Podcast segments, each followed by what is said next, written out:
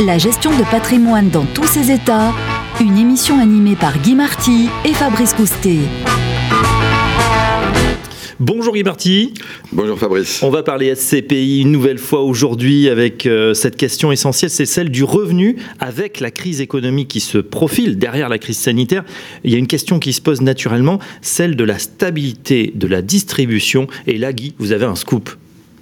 Alors oui, euh, nous venons de sortir justement une analyse pour montrer que la possibilité de la stabilité de, la distribution, autrement dit la question des, réserves, euh, avait été très mal analysée.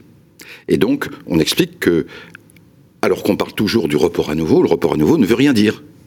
C'est-à-dire que si on prend le report à nouveau et les plus-values que la SCPI a déjà réalisées, mais qu'elle n'a pas encore distribuées, qu'elle a gardées en réserve, si on prend ces deux points-là, alors on s'aperçoit qu'on a une cartographie des SCPI extrêmement différente. On avait utilisé justement cet indicateur, le repart à nouveau, pour euh, lisser un petit peu euh, le revenu. Et aujourd'hui, vous dites, c'est pas l'unique, l'alpha et l'oméga qu'il faut regarder. Hein. Il faut aller un petit peu plus dans le détail du bilan comptable. Ce, que vous avez fait d'ailleurs. Oui, oui, tout à fait. Parce que euh, il y a aussi un autre aspect. Vous avez des anciennes SCPI qui ont des plus-values éventuellement importantes, potentielles. Hein. en cas de tempête, pourrait toujours vendre un immeuble, distribuer la plus-value et compléter, renforcer le, revenu pour l'associé. Donc c'est plus complexe. Autrement dit, euh, parler uniquement du report à nouveau, c'était pas très très malin. Voilà, le report à nouveau n'indique pas le niveau euh, des réserves. Euh, pourquoi est-ce que ça a changé? C'est la faute à qui finalement si aujourd'hui on, s'y retrouve plus. Bon alors ça va, c'est pas de votre faute, c'est pas de la mienne non plus. En réalité, ce qui s'est passé, c'est que euh, d'abord, les CPI ont beaucoup changé elles-mêmes depuis. D'abord, elles ont fait une très forte euh, croissance. Euh, a été importante. Ensuite, il y a eu la directive d'AIFM, euh, directive de 2013, euh, qui a modifié les pratiques en travaux, en revente d'immeubles, en recours à l'emprunt, etc.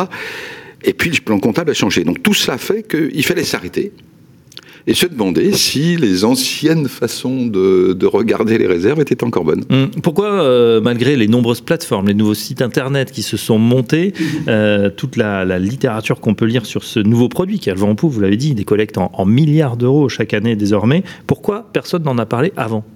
Alors là, vous touchez un point euh, très délicat, c'est que normalement, il n'est pas concevable que le vendeur soit la source d'une information. Dans, la finance, ça s'est jamais bien passé, ça.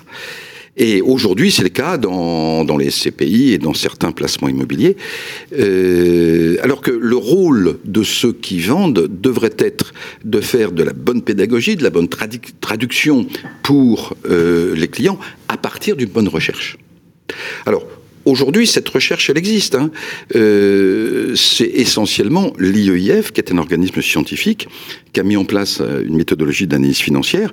Et nous, comme à Pierre Papier, on est spécialisé, ben, on a vu qu'il y avait un écart et qu'il fallait euh, corriger le tir.